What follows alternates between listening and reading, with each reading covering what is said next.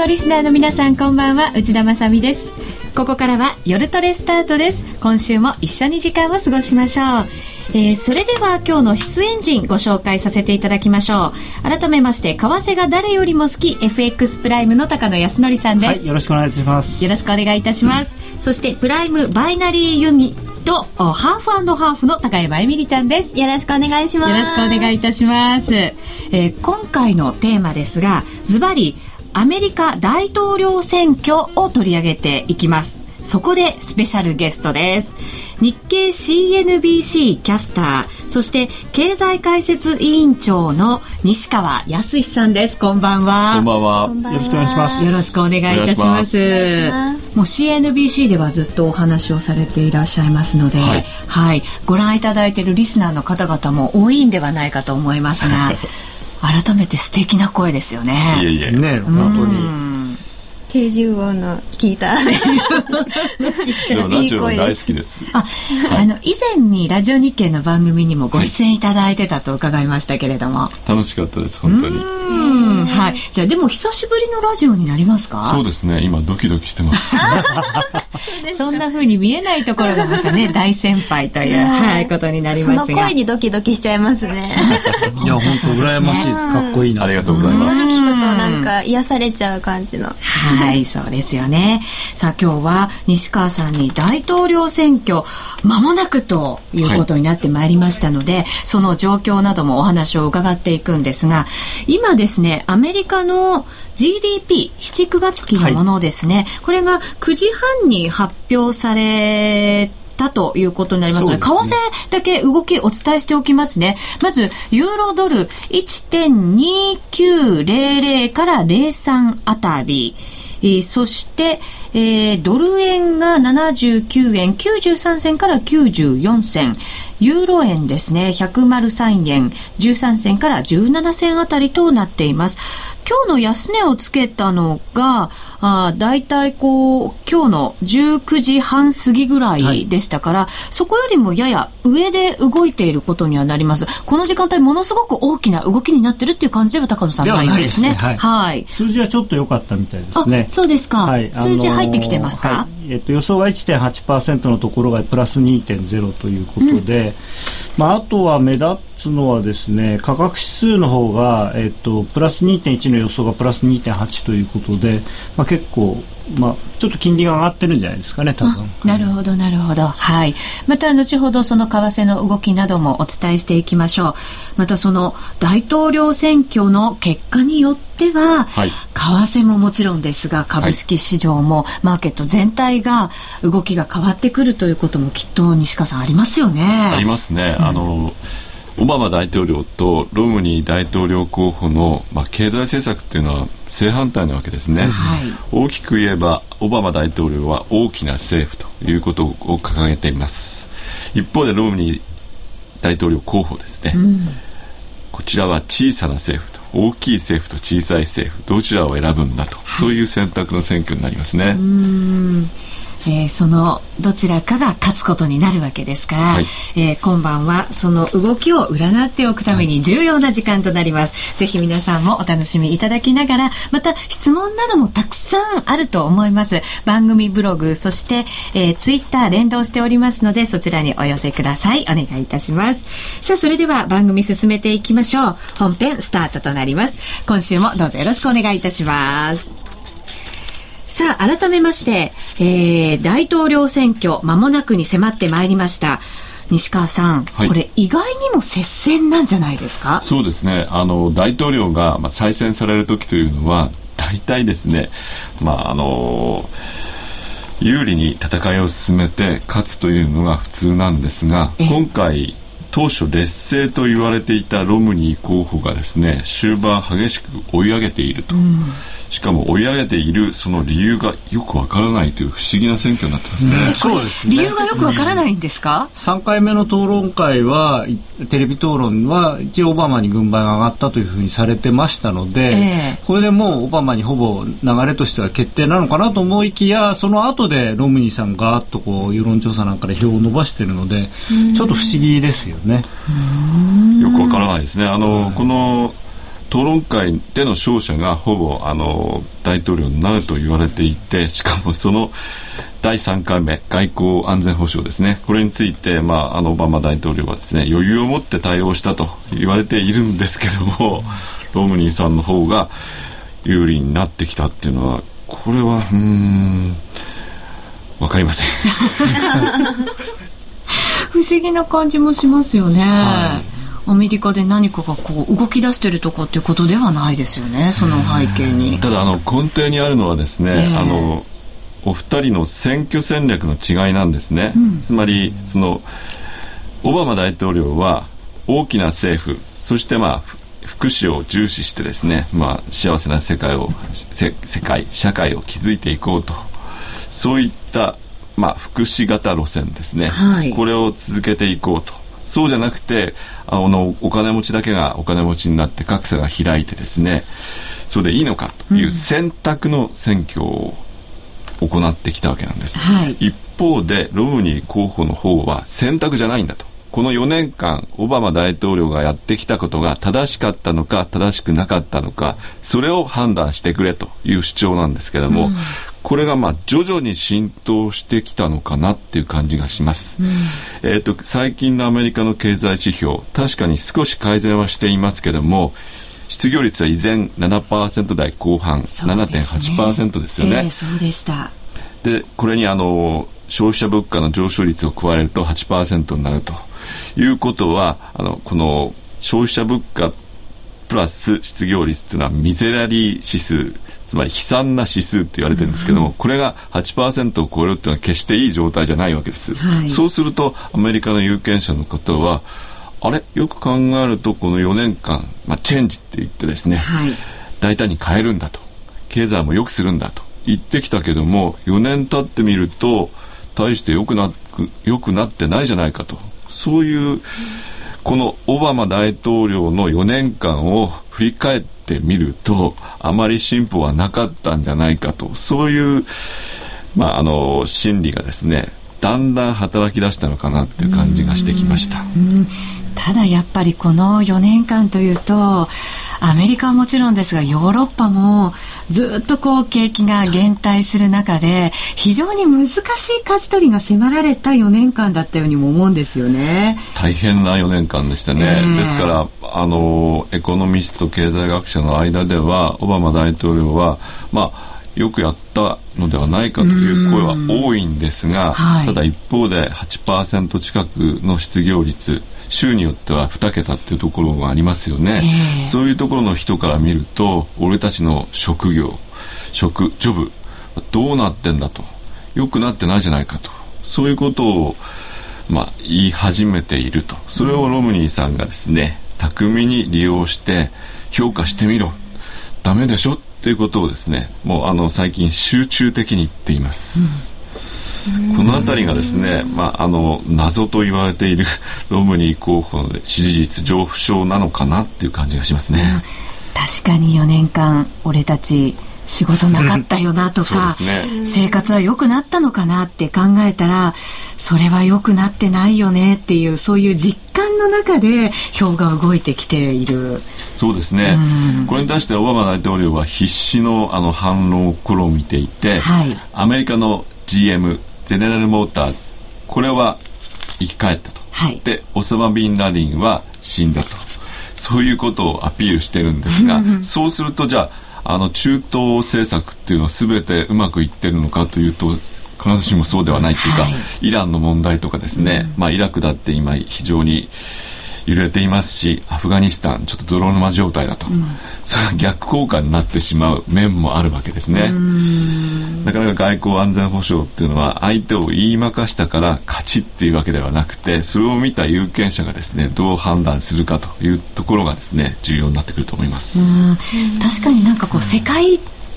規模で見るとアメリカの力っていうのは少しこうコンパクトになってしまったかなっていう感じは私はするんですけれども西川さんいかがですか？そうですね。あの一言で言えば戦争疲れですね、あのイラクから始まってアフガニスタンアフガニスタンイラクそしてまあ、中東でいろんな動きがあると。もうアメリカはこれ以上ですね手を伸ばせないというところまでですね、まあ、軍隊を送ったりお金を使ってしまったと。それでも事態は改善されているように見えないというところが一番の難題だと思いますね。まあでもちょっとロムニーさんもずるいですよね。結局、あのー、まあオバマさんはいろいろなことを実際にやってきて、まあその、もちろんいいこともあったし悪いこともあったと。ただロムニーさんは何もやってないわけなので、えー、あの自分はそういう、あいつは何をやったんだ、それでいいのかって言ってる分にはいいんですけど、じゃあお前が何をできるのかっていう話はしてないわけじゃないですか。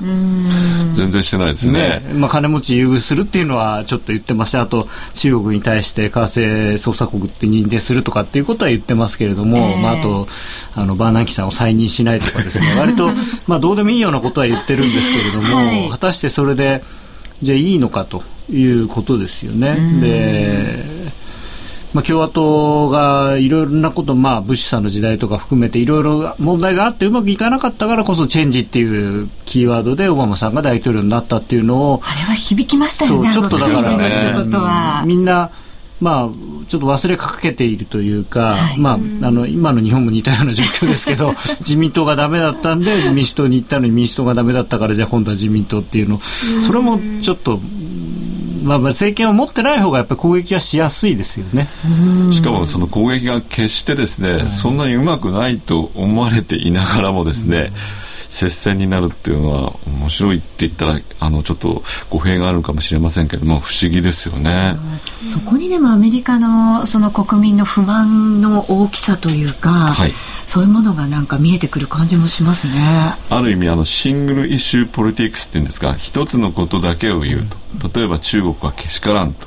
例えばそのアップルのですね iPhone これは全て中国で生産されてんだぞと、そうすると雇用は中国行ってるじゃないかとそのくせ、あの為替政策で元をですね誘導してあの利益を得てるとこれはおかしいだろうという単純なロジックですね。あるいはそうですね中国そしてあの えっ、と金融政策ですね。はい。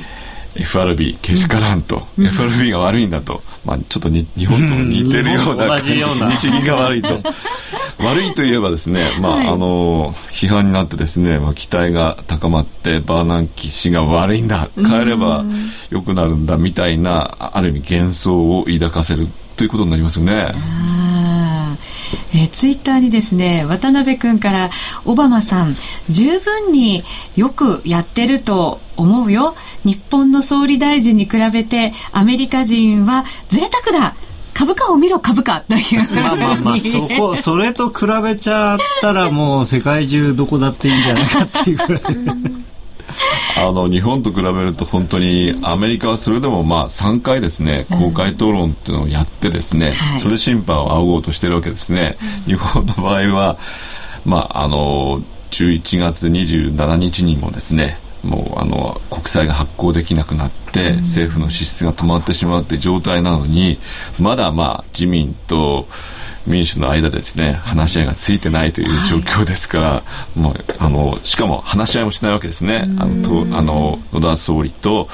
安倍総裁の直接の会談。もう本音言い合ってですねこうやるんだからまあこうしてくれというようなですねそういう意見のぶつかり合いと妥協っていうのは全くなくてまして公開討論もなくてですねただ日が過ぎていくというひどいもんですよね。まあでも難しいのは例えばその2人で本音を言い合ってこう何かがこう決まったとしてもそれを党に持ち帰った時にまたそこ そこからもう一回始まるというかですよね。リーダーシップがあんまりちゃんとしてないというか。おそらく。厳しいですよね、本当、民主党の中にはもう造反議員っていうのを抱えていて、ひょっとしたらもうあの衆議院でも過半数が取れなくなるかもしれないということで、ねうん、野田総理大臣も動きが取れないと、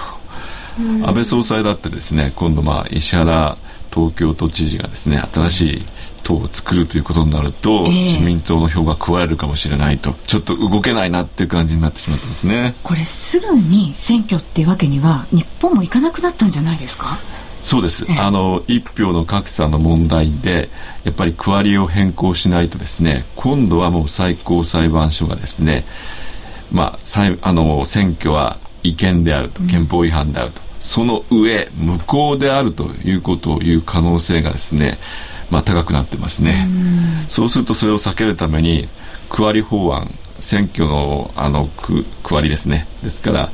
ゼロ増5減っていう案が衆議院で出てますけども、はい、そういったものを通した上でさらにそれを周知させると。あなたはこの選挙区ですよってことをそういう期間が2か月から3か月必要ってことになると、うん、ひょっとしたら桜が咲く頃にならないと、うん、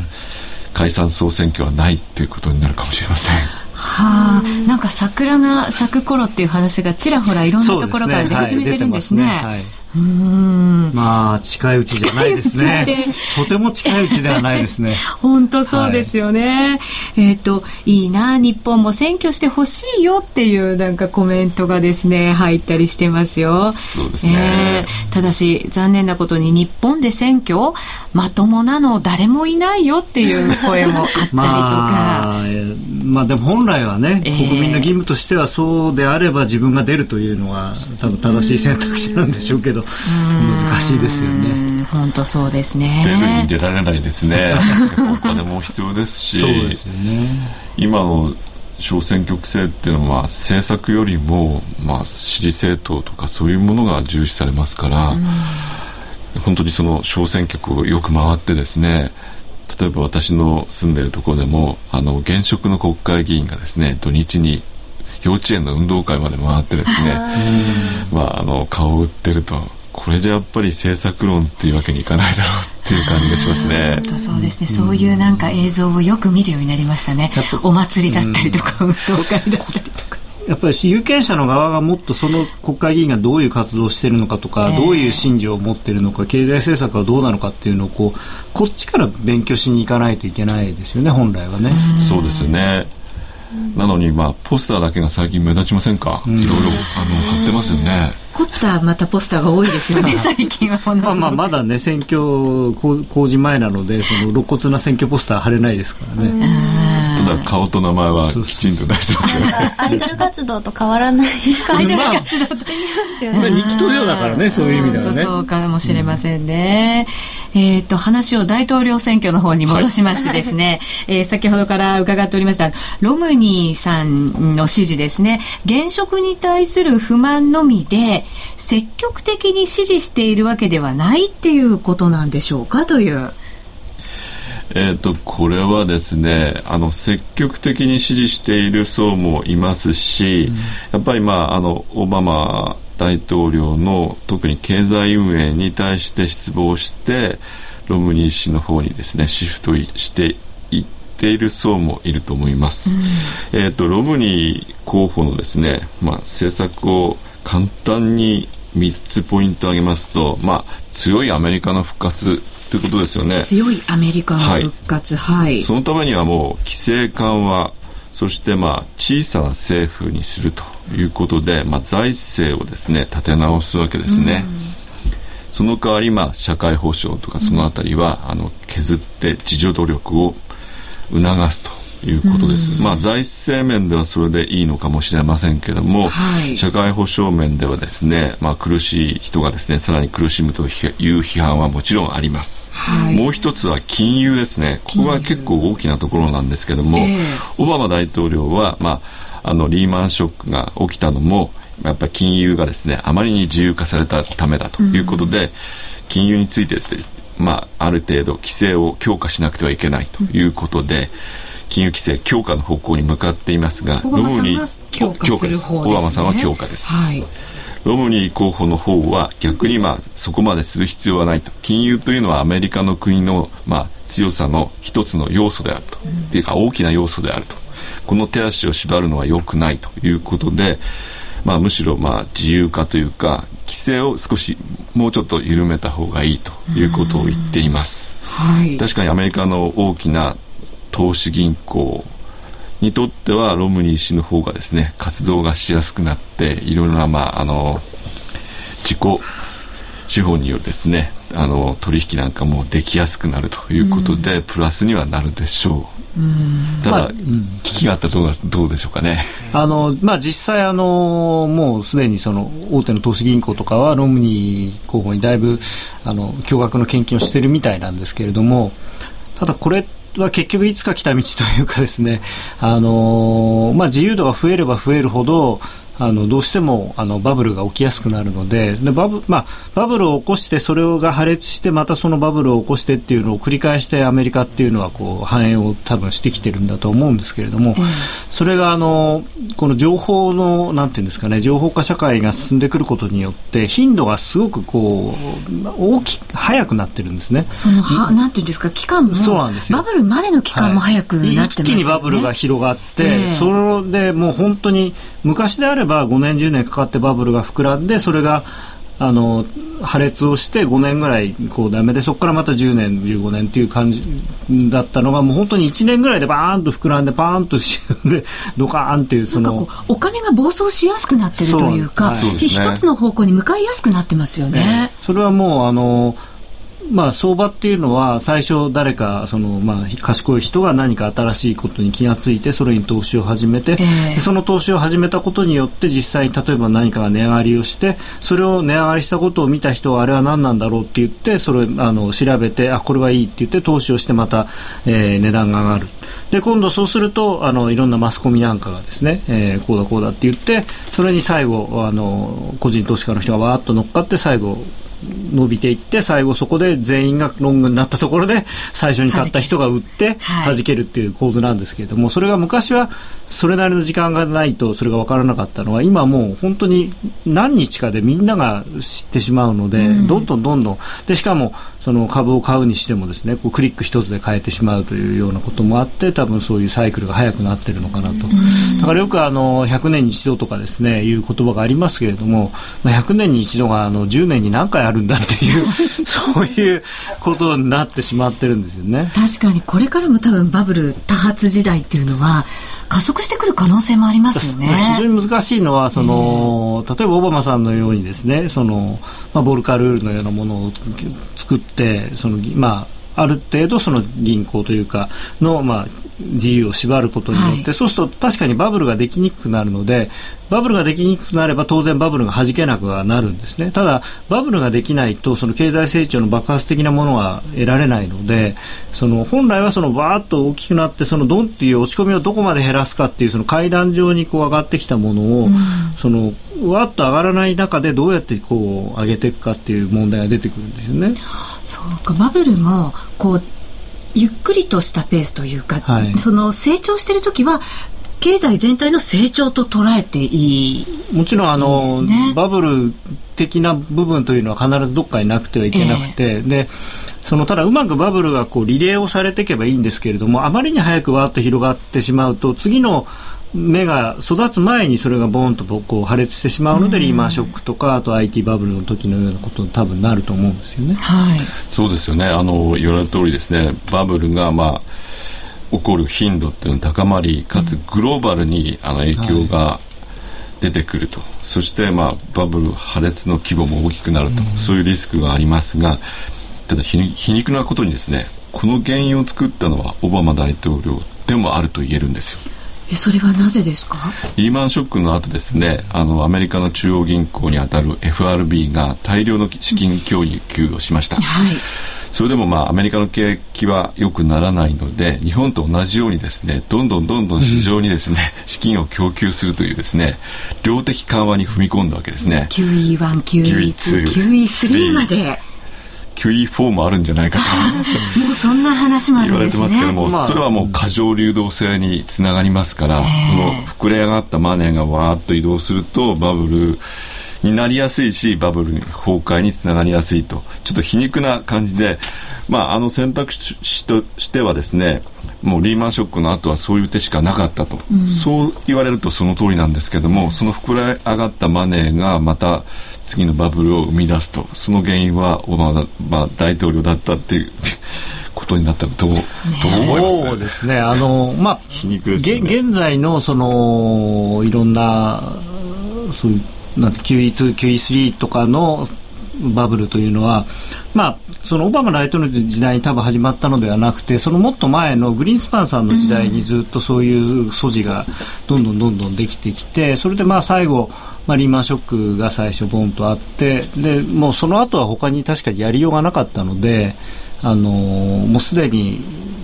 もう何もできないところまで多分グリーンスパンの時代になってしまったと思うんですよね。でバーナーキさん、まあ、そこでまたバーナーキさんを選んだっていうのもまあ確かにすごいんですけどね。あの世界一の、あの緩和をの大好きな人なので。ヘリコプター弁護ですよね。はい。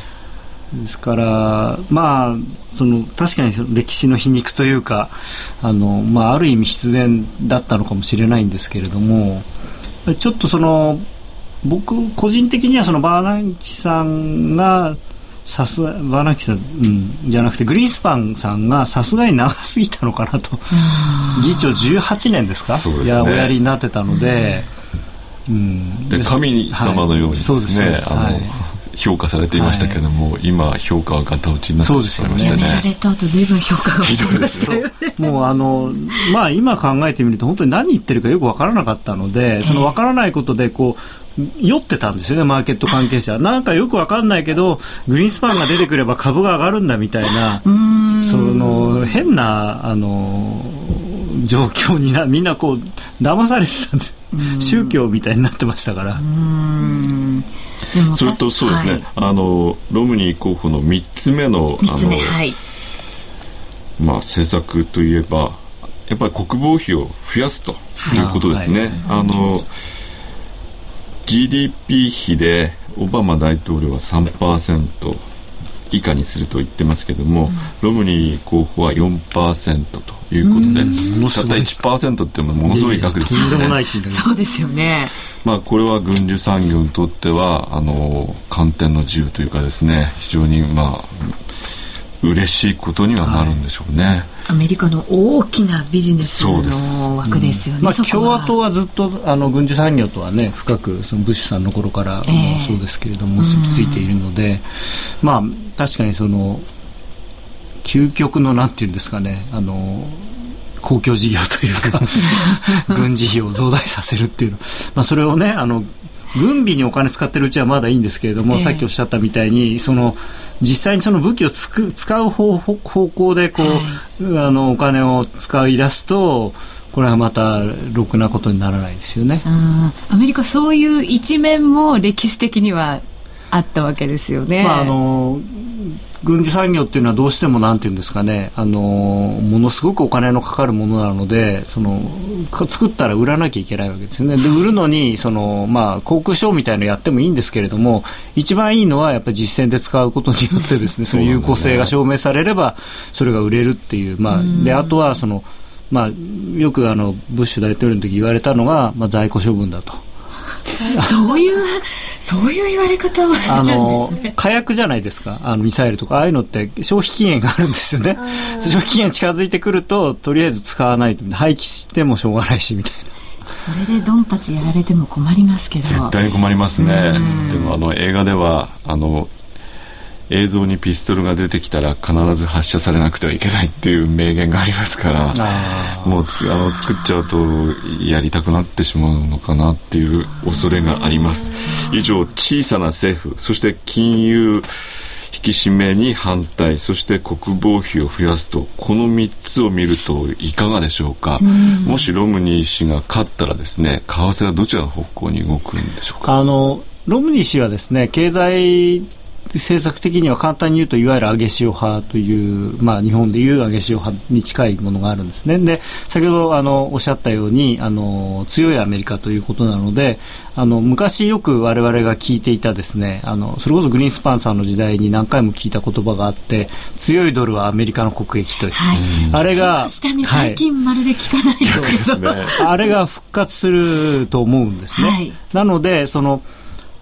短期的にはですね、まあ、それは長期的に持つかどうかは別に短期的にはアメリカがドル高戦略に、えなったというふうに転換したというふうに、えー、市場が理解をすればですねドルはあの上昇すると思います。ですからドル円も、まあ多分100円ぐらいまで上がるんじゃないですかね。あのただそれをが継続するかどうかっていうのはまた別の問題ですけれども。はい。はい。オバマさんになるとやっぱりオバマさんは輸出企業、まあ製造業をずっと強化していこうという方向ですから、はい、やっぱり引き続きドル安政策を取っていきたいわけですよね。そうですね。オバマさんはそのまあ全くできてないですけど就任なさった時に その輸出倍増ということを掲げてですね、えー、ドル安政策をまあ選択したというふうに言われてますけれども、まあ、あとはそのバーナンキさんとのコンビでそのなんていうんですかドルを大量にばらまいてということをずっとおやりになってますから、はい、まあ、ドルはドル相場としては下がって当然。ただ、うん、あのなかなか思ったように下がらないのがその世界中どこも円もなかなか買えないそれからユーロが一ユーロがとにかく一番だあの問題ですよね、ユーロが全くその別の問題でそのユーロの内部の問題で、えー、なかなかそのうまく買われてくれないのでドルが思ったほど安くならないという。うんそうですね。ユーロ問題もまだまだちょっと時間がかかりそうですもんね。そうですね。あのアメリカの意向をまああの代弁すると言われている IMF 世界銀行もですねこの問題についてはまあ発言はするんですけどもあまり深入りしないというところをですねちょっとな意地悪く見るとアメリカもまああのあんまりもうヨーロッパ問題に深入りしたくないと。どうなるかもう解決策もよくわからないし、えーもう責任は向こうに押し付けておこうという感じがあるんじゃないかと思いますね。ちょっとね IMF も最近無責任になってきましたよね。もともと IMF は非常にその財政規律をきちんとしなさいって、まあ、当たり前なんですけれどもお金を貸す側ですから。だったのがいややっぱりちょっと景気にも配慮した方が良かったのかなみたいなことをあのラガールドさんおっしゃってまして。先日日本で IMF と世銀総会が行われた時にやっぱりそういう発言があって、あのもうちょっとこう成長方向でやらなきゃいけないんじゃないかっていうコメントが最後にまとめられてましたよね。そうですね。まあそうは言ってももしスペインに例えば IMF をはじめですねお金を貸すということになれば IMF は少なくとも自分の分は確実に取り立てるためにです、ね、すごい厳しいことを言うわけですよ。はい、もう世界一の借金取りですから IMF は。であのまああと IMF とか世銀すごく日本に対して好意的じゃないですか特に日本の財務省のやることに対して好意的なんですよね。お金いっぱい出してるから、ね、はいそうなんです。そうなんですよ。お金いっぱいくれてる人にはリップサービス。まあ口だけですからね。所詮日本は別に IMF からお金を借りるわけでもないですし。あの、はい、介入に関してもちょっとこう優しいコメント結構ありますもんね。まあ、世銀も IMF も別にあの介入は関係ないですから、えー、関係ないからいやあのおやりになってもいいんじゃないですかっておっしゃいますけどそれはアメリカの財務省が言ってるわけではないので IMF がどんなにお墨付きをくれたってアメリカの財務省が何をやって言ってるんだって言えばそれで終わっちゃう話なんですよね本当は。そうですよね。本当はリップサービスうまいですね、はい、私もうまいですけど そうなんです日本はあのお金は出してますし、うん、IMF の主要なポストっては全然握ってませんからこれほど嬉しいスポンサーはいないという。そう。ポスト握ってないですね。ヨーロッパなんて大してお金も出してないくせにね そうですね。重要ポスト占めてます占めてますしアメリカだっていやその件はうちは出さないとか平気で言いますからね。日本何でもお金出しちゃいますから。その辺は最近気になりますね。ねひどいな日本自体が悪いのになんか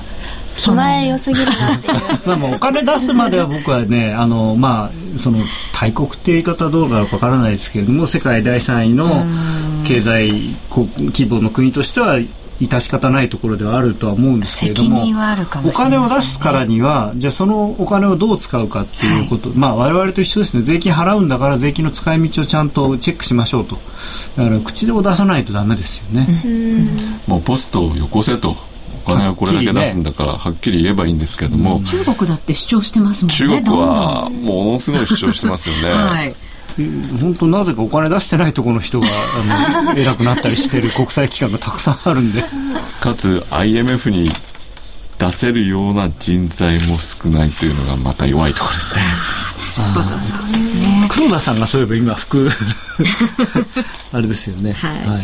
えー、さて前半お話いろいろいただいてきましたが、アメリカまだまだ財政の崖など問題もたくさんありますので、後半戦ではそのあたりのお話もたっぷりいただきたいと思います。えー、ここでお知らせです。生まれ変わった FX プライムのバイナリーオプション選べるハイローお試しいただけましたか？新しい選べるハイローの特徴は3つ。その1、最短5分後の円安円高を予想するだけ。その2、100円から取引可能で、リスクは投資金額に限定。その3、最大ペイアウト倍率は1.8倍。取引チャンスは1日に229回。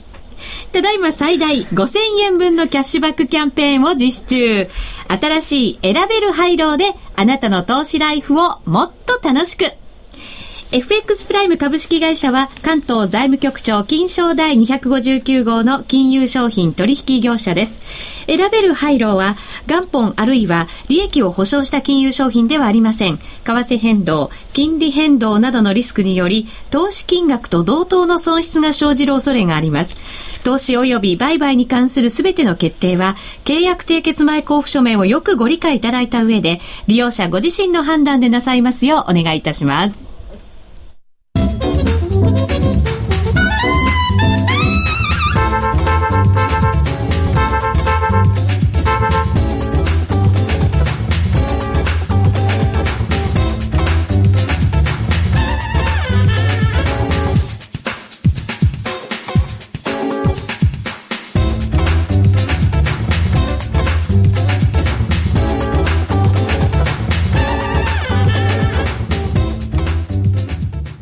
黒沢は言う。映画に一番近い芸術は音楽である。数々の名作を生み出した巨匠の音楽や効果音へのこだわりを描いた黒沢明音の世界。黒沢監督生誕100年に発売です。CD2625 円。お求めは全国の書店、またはラジオ日経03-3583-8300まで。お届け返品などはご注文の際にお尋ねください。ダウンロード版1890円もご用意。ラジオ日経ホームページをご覧ください。夜トレプライムチャレンジ虎の巻。このコーナーは FX プライムの提供でお送りします。ここからは FX プライムの新感覚キャッシュバックキャンペーン、プライムチャレンジをもっと楽しむためのコーナーです。プライムチャレンジとは、毎週 FX プライムが指定する取扱商品通貨ペアを1回でもお取引いただくと、キャッシュバックのチャンスが発生する抽選ゲームに参加できます。ちなみに、今週分のプライムチャレンジ、え抽選ゲームの権利取り、まだ間に合います。え取引期間は明日、10月27日土曜日、午前5時59分までとなっています。お急ぎください。えー、今週のプライムチャレンジですが、対象商品は選べる外貨、通貨ペアは全通貨となっています。高野さん、明日の朝までにトレードしようと思っていらっしゃる方も多くいらっしゃると思います。はい、まずはその方々向けに今晩のアドバイスを。そうですね、ちょっとドル円がですね、はい、えー、弱い感じになってしまったので、今レート見ましょうね。はい、79円85銭から86銭ですね。そうですね。なんかちょっと80円が重たくなってしまったので、えー、ミドル直前ぐらいまで行ったんですけどね、はい、買ってもいいかなと思ってたんですけど、ちょっと買わない方がいいかもしれないですね。あの、来週の火曜日に、まあ、あの、後でまたお話しますけれども、はい、日銀の金融政策決定会合があって、まあそこで、えー、まあおそらく10兆円、最低10兆円、もしかすると20兆円の追加の緩和をやるということがかなりあの広く信じられてますので。10兆円から20兆円、はい、これでも期待だけですけどね。まあまあまあそうなんですけれども またあのでも前原さんも乗り込むというふうにおっしゃってるので。今回もまた乗り込まれるんですか、はい、乗り込んで白川さんに言いくるめられて帰ってくるのかなとは思いますが あの一応そういう期待が非常に強いのであのドル円というか、まあ、円はあの売られやすい状況なんですよね。ですからドル円は買われやすい状況にあるとは思うんですけれども、はい、今週1週間通してもやっぱり円が、そうですね、売られる傾向でしたよね、はい、ただなんかじりじりじりじり上がった分あの今日一日で飛ばしちゃった感じなんでちょっとあのバージは悪いというか、まあ、週末ということも多分あるとは思うんですけれども、あのなのでちょっとドル円はあのすいません。あの様子見になってしまったのでまあ、ユーロを売りますかっていう感じですかね。はい、ユーロ、ユーロ円、ね、ちょっと今戻ってますけどね。はい、戻ってますけど、ユーロ円戻り売りでいいと思いますね。えーうん、ユーロ円が今、103円14銭から19銭あたりでしょうかね。はい、えっと、19時51分に今日の安値102円71銭をつけましたから、そこから40銭ちょっとぐらいは戻ってきてる。そうですね。ですからもう少し戻ったあたり、ちょっと今、手元にチャートが、このパソコンチャートが見れなかったので、はい。あの、あれですけれども。向き変えてもあれですね。あの、まあ、あのトレンドライン引いていただいて、はい、あのそこそこにぶつかるところで売るというのがいいかなと思いますね。うん、なるほど今晩もそんな感じそうですねあのまあ、ドル円は先ほど申し上げたように来週の緩和期待が非常に強いので上がる可能性、はい、まあ、まだ多分火曜日までは下がりにくいと思うんですけれども、うん、ユーロはですねもうユーロドル、まあ、ユーロドルで売るのが一番いいのかな。ユーロドルが1.2921から23、今日は1.28だいぶありましたね。はい。ちょっともう上終わった感じだと思いますので、うん、冷やしで見てもなんとなく重くなってきてるんですよね。ですね。はい、ですからまあもう一切戻らないとは申し上げませんが、えー、えー、もう売り場探しに完全、まあ、先週から先週もそういうふうに申し上げましたけれども、ユーロは売り場探しに完全になってるなと。ようやく高野さんの時代が再び。いやいやいや何をおっしゃいますか？上がってる時はずっと買いだって言ってたじゃないですか。そうですよ、ね、あれはあれで僕の時代だったんですよ。もうそこで。も買いのじ、時期時間が短いですね。ね短かったね。やっぱり売り売りっていうこう染みついたものは。染みついたっていうかあのやはりその欧州のその債務の問題っていうのは、えー、あの付け焼き場的にはそれなりにあの絆創膏を当ててますけれども傷自体が治ってるわけではないのでうん、でスペインの問題もスペインはまあ今見た感じではあまりその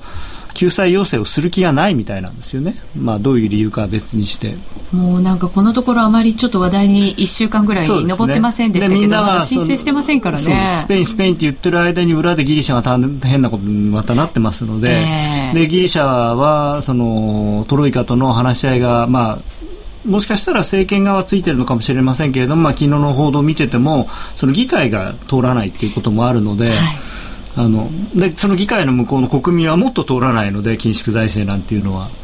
ですからまあ、おそらくまたあの、まあ、スペインでも起きてますけれども反緊縮のデモとか暴動とかそういうものが広がってくるとやっぱりユーロに対する不安が強くなってやはりユーロ買えないなっていうことになってくるのかなと。であのユーロがまあ上がりだした例えば1.20台の前半というか1.2から1.25の間にいる時と今1.3近くにいるわけじゃないですか、はい、だいぶ違うと思うんですよね。ここから買うっていうのはまた、あのある程度ポジティブな材料がないと買いにくいので、うん、あの1.22とか1.23から買うっていうのはそのネガティブな材料が減っただけでも買える買い戻せるんですけれども、うん、1.3を超えてくるっていうのは、まあ、ドル円で言えばその82円とか3円から上を買うようなもんで、もっとそう考えると分かりやすいですね、はい、例えばじゃあ将来90円に行くのかっていうのがないとなかなかそこから上買っていく感じにはならないと思うんですね、積極的な買い材料がない限りここから上は買いづらい。ただ1.20台の例えば22とか23とか24っていうのはショートカバーで十分にこう買えるところではあるんですけれども。ででもまだあのいろんな統計を見る例えばシカゴの統計なんかを見るとユーロはショートじゃないかっていうふうにおっしゃるかもしれないんですけれどもそれはショートなんですよ。あんなにあんな問題があるわけですから、ベースショートで当たり前なんですよね。あの長長期の投資家の人はあのちょっとやそっとではそのショートは多分やめないので、はい。はい、うん。先ほどもツイッターに、えー、売りまそうかなっていうなんかねそういうコメントがやっぱりありましたね。うん高野さんイコール売りってのがこの番組の基本テーマですよねって。あのー、はい私はあのはっきり言って売りが好きです。ドル円もユーロドルもユーロ円もオージーであろうと。あのー、まあ為替は売ってなんぼだと思ってますのでただ売りの方が早かったりするんですよね、はい、ただそのいつ売るかっていうのは非常に重要なのでタイミングですね。上がってる時に売らない。なるほど。クロロさんから高野さんの売り場探しが元気のもとって はい、はい、そんなリスナーの皆さんに支えられている番組でございますが、はい。はい、す。みません。いやいや来週その日銀の動きとあとアメリカの雇用統計が週末、ね、金曜日ですね発表されますので、あのまあ、雇用統計、まあ、正直あのこの間の FOMC も全くスルーされたようにですね QE3 が決まってしまった以上ですねそれほど、まあ、あの先月ほどの重要度はないんですけれどもただ、あの今ま今こうお話をしてきた話で言うとあの大統領選挙にはものすごく影響があるんですよね。確かにそうです、ね,、からそういう意味ではおそらく悪い数字は出ないと思います、うん、あの統計を間違ってでも7.6%とかですね そういう数字を出してくるのではないかなと。逆になんかこう、えって思いますけどね。ね多分ね相当わざとらしくてももう今回はそれでいけと。もう何でもいい。もうあの多分なんていうんですかもう負けちゃったらだってどうせねそんなもんどうせ来年の1月のあの改定でガーッとリバイズしちゃえばいいわけですから年次改定で。だからもうそんなことよりもななんとかしようということでですね、多分めちゃめちゃいい数字に出るんじゃないかなっていう大統領選挙だけを見てっていうなんかそういう動きですね、うん、え？っていうそういう。でもみんながあオバマさんありがとうっていう。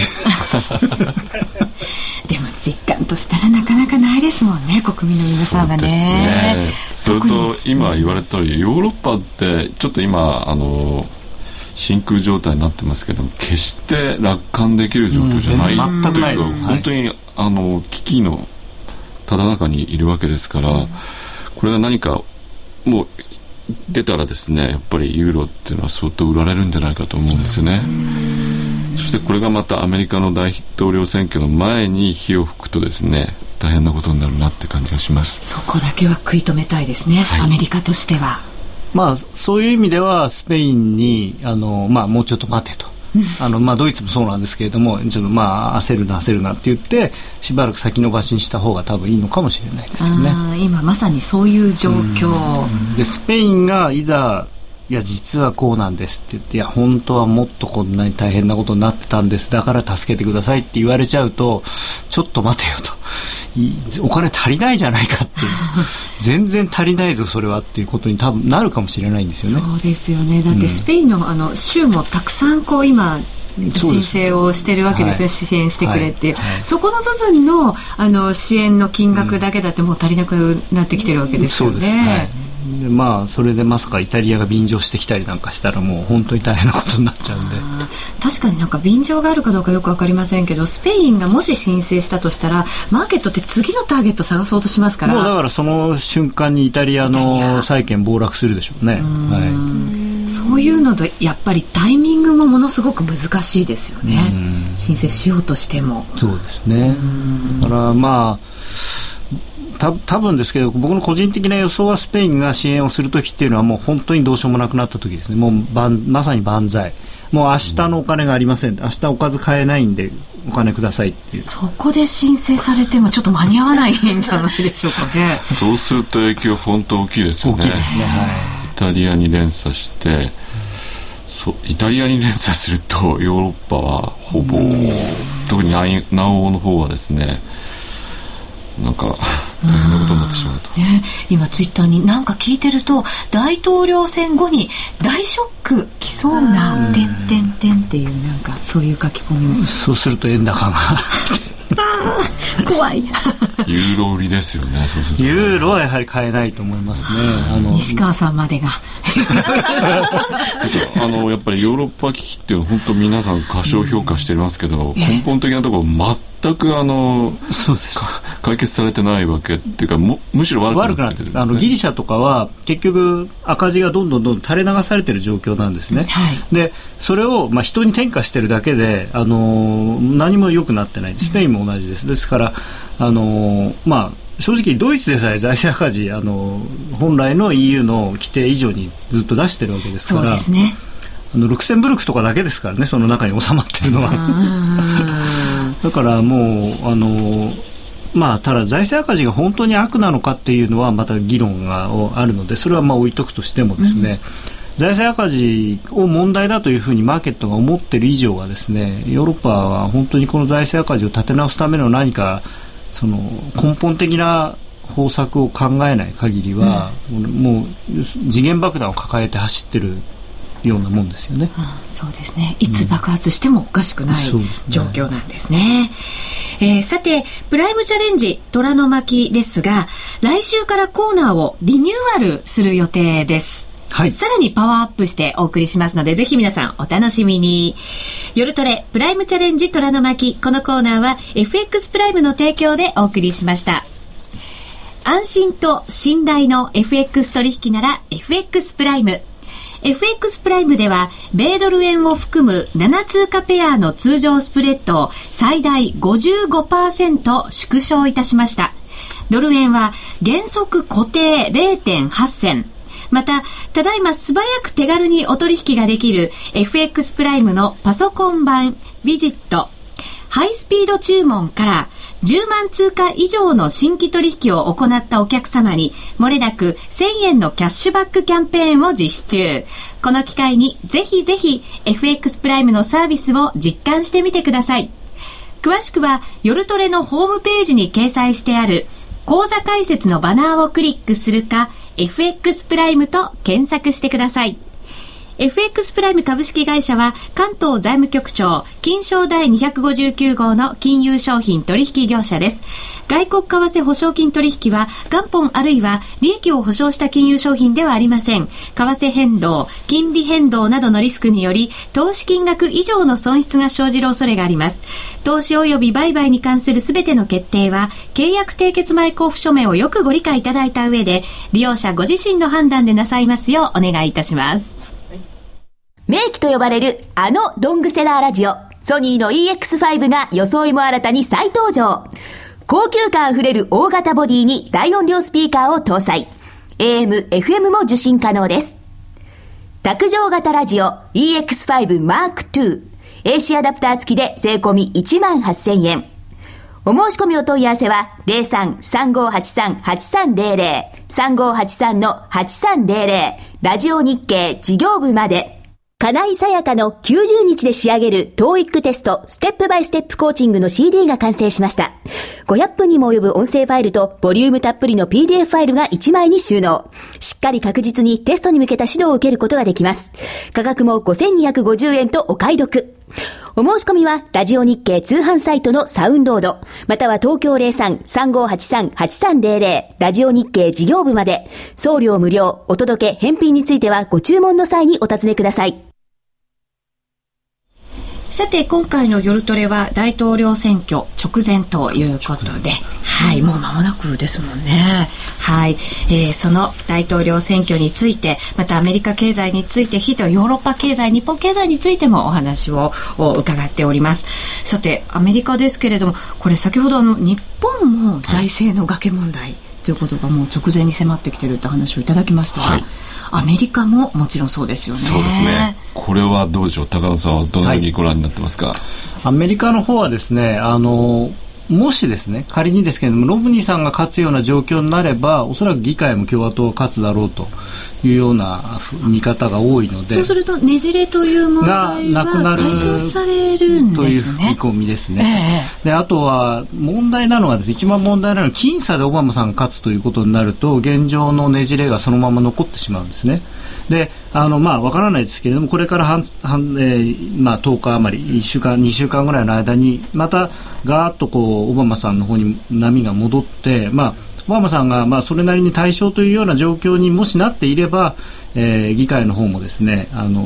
まあ、ねじれはねじれで残るんですけれども、まあ、共和党としてもですねあんまりそこでこう無茶を言ってもしょうがないということです。民意がそこにあるわけですもんね、はい、少なくともこの財政の崖の問題に関してはもうこれ結局なんていうんですかねこの崖から落ちて得する人は誰もいないのでそれはまあある程度とあの大人の対応になるのかなというふうに思いますね、まあ、本来は日本もそうしなきゃいけないんですけれども日本の方はねどうなんですか？あのもう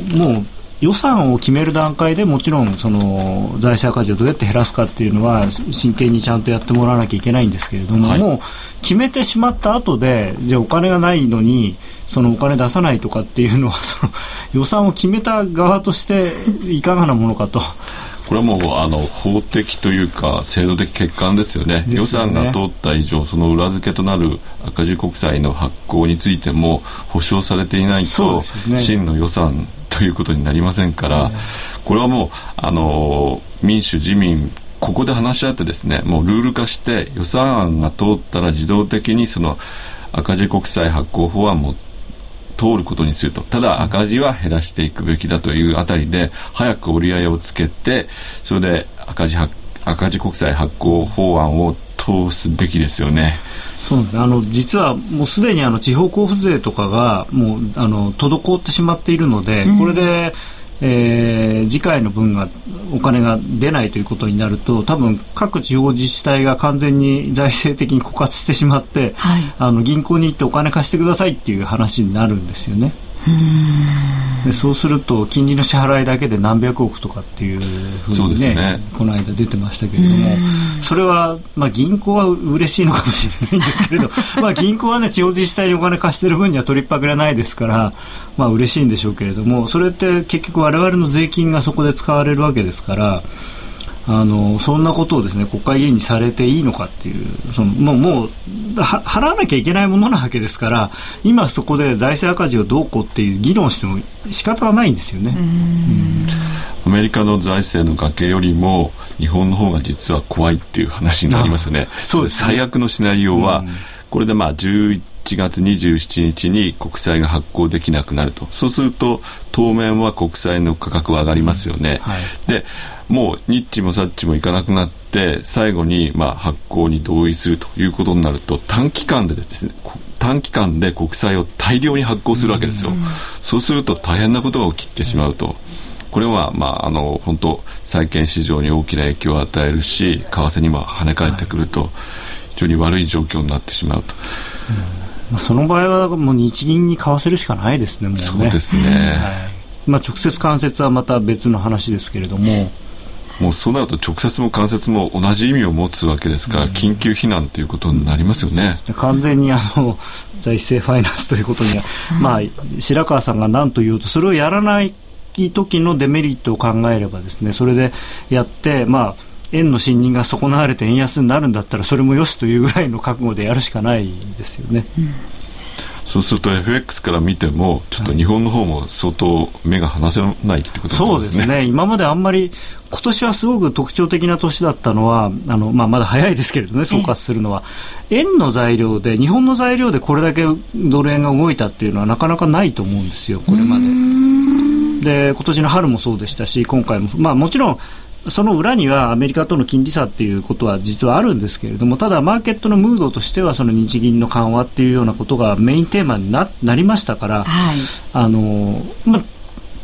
なんていうんですか結結果とかいろんな意味を別にして除くとちょっと嬉しいというか、うん、日本人として日本の材料で動くっていうのは、まあ、ちょっといいなっていうのは。なるほど、まあ、あのできればいい材料で動いてほしいですけどね。そうですね。でも残念ながらっていう感じもありますね。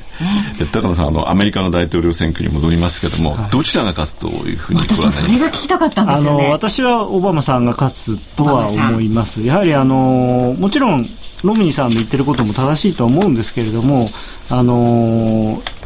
今、世界的にその格差の問題っていうのが非常に大きなその社会的なテーマになっていると思うんですがあのオバマさんはうまくいくかどうかは別にして格差を狭める方向の政策を取ろうとなさっているのに対してあのロムニーさんは、まあ、その格差を広げようとはしないにしてもその格差を仕方がないことっていう、まあえー、許容する立場だと思うんですよね。で彼ははっきり言うとそのトップの 0. 何パーセントのもうビリオネアの世界の人なのでその人にそういうことをされるというのはやはりその民意というかですねを得るのは今の世相からすると難しいんじゃないのかなと思います。はい。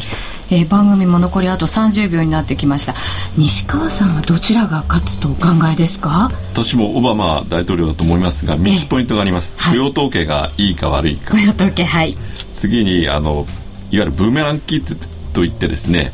雇用統計に現れないもう職探しやめたっていう人は一体どうどういう行動を取るか、はい、それと欧州危機がですねヨーロッパ危機が起きるかどうかあの大統領選挙の前にですねもし爆発したらロムニーさんの方に雪崩を打ってですねあの票が集まるような気がします。はい大統領選挙11月6日投開票です、それではこの後延長戦もありますのでユーストリームでご覧ください。ラジオの前の皆さんとはこの辺りでお別れです。皆さん良い週末をお過ごしください。さようなら。さようなら。